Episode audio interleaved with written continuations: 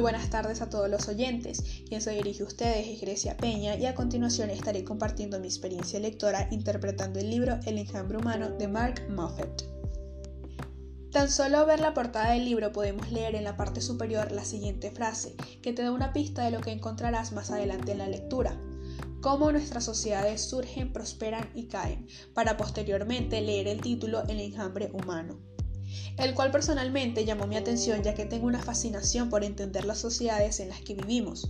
Muchas veces nos limitamos a pensar que una sociedad solo consiste en un conjunto de personas que se relacionan entre sí, pero la verdad es que una sociedad significa y abarca mucho más que eso.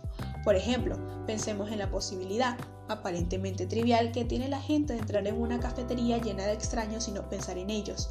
Esto podría remontarse a un punto de inflexión de la evolución humana que ha sido pasado por alto un cambio de perspectiva prehistórico que con el paso del tiempo haría posible las naciones.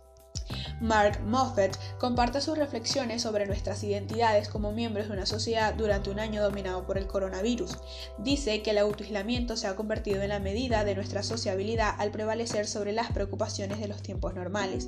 También explica el éxito de algunos países en la lucha contra la pandemia y que una de las razones que llevan a esas naciones al éxito es que los ciudadanos tienden a hacer hincapié en las necesidades del grupo. El libro habla sobre la fácil asociación entre enfermedad y extranjería y cómo puede hacer que en gran parte de las conversaciones sobre la pandemia se centren en un juego de culpabilización entre países y no en la búsqueda de soluciones.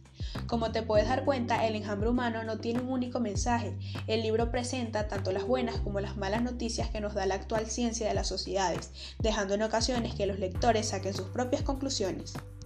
Uno de los rasgos que distinguen a una comunidad de chimpancés de una comunidad humana es que, mientras que un neoyorquino puede volar hasta Borneo sin temer por su vida, un chimpancé que se aventura en un territorio ajeno corre un peligro mortal.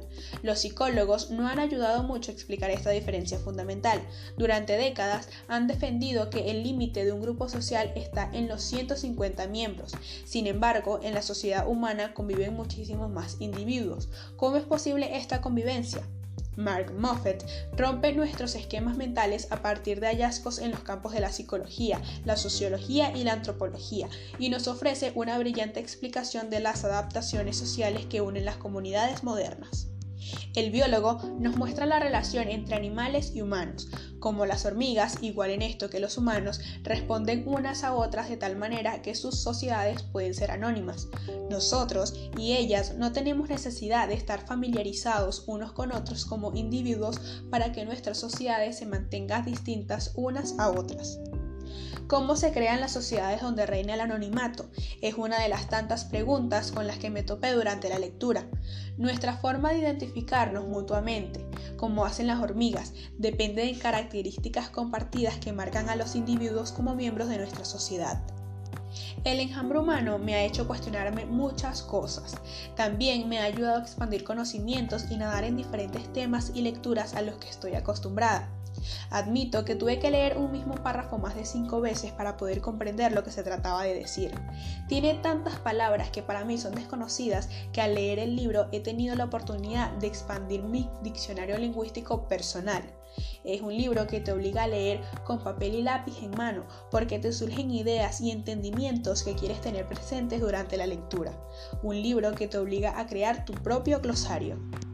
Yo era ese tipo de persona que creían que la lectura era algo fácil.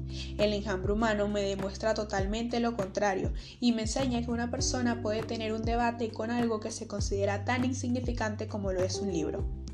Tú como oyente pensarás que El enjambre humano es un libro educativo, didáctico y poco entretenido, pero la verdad es que como joven y amante de la lectura juvenil te puedo decir que este libro supera estándares y te cautiva desde la primera hoja. El enjambre humano, cómo nuestras sociedades surgen, prosperan y caen. Un libro que literalmente te dejará la cabeza hecho un lío y sacando humo. Si eres de ese tipo de lector que se arriesga a tomar retos en el mundo de las letras, en el mundo de las palabras y frases, te reto a leer El enjambre humano, ya que no es un libro cualquiera y te sumerge en un debate a muerte con él. ¿Aceptas el reto, querido oyente?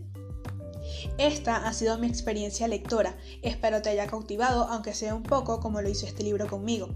Te invito a compartir la tuya y asimismo a dar a conocer nuevas lecturas. Muchísimas gracias.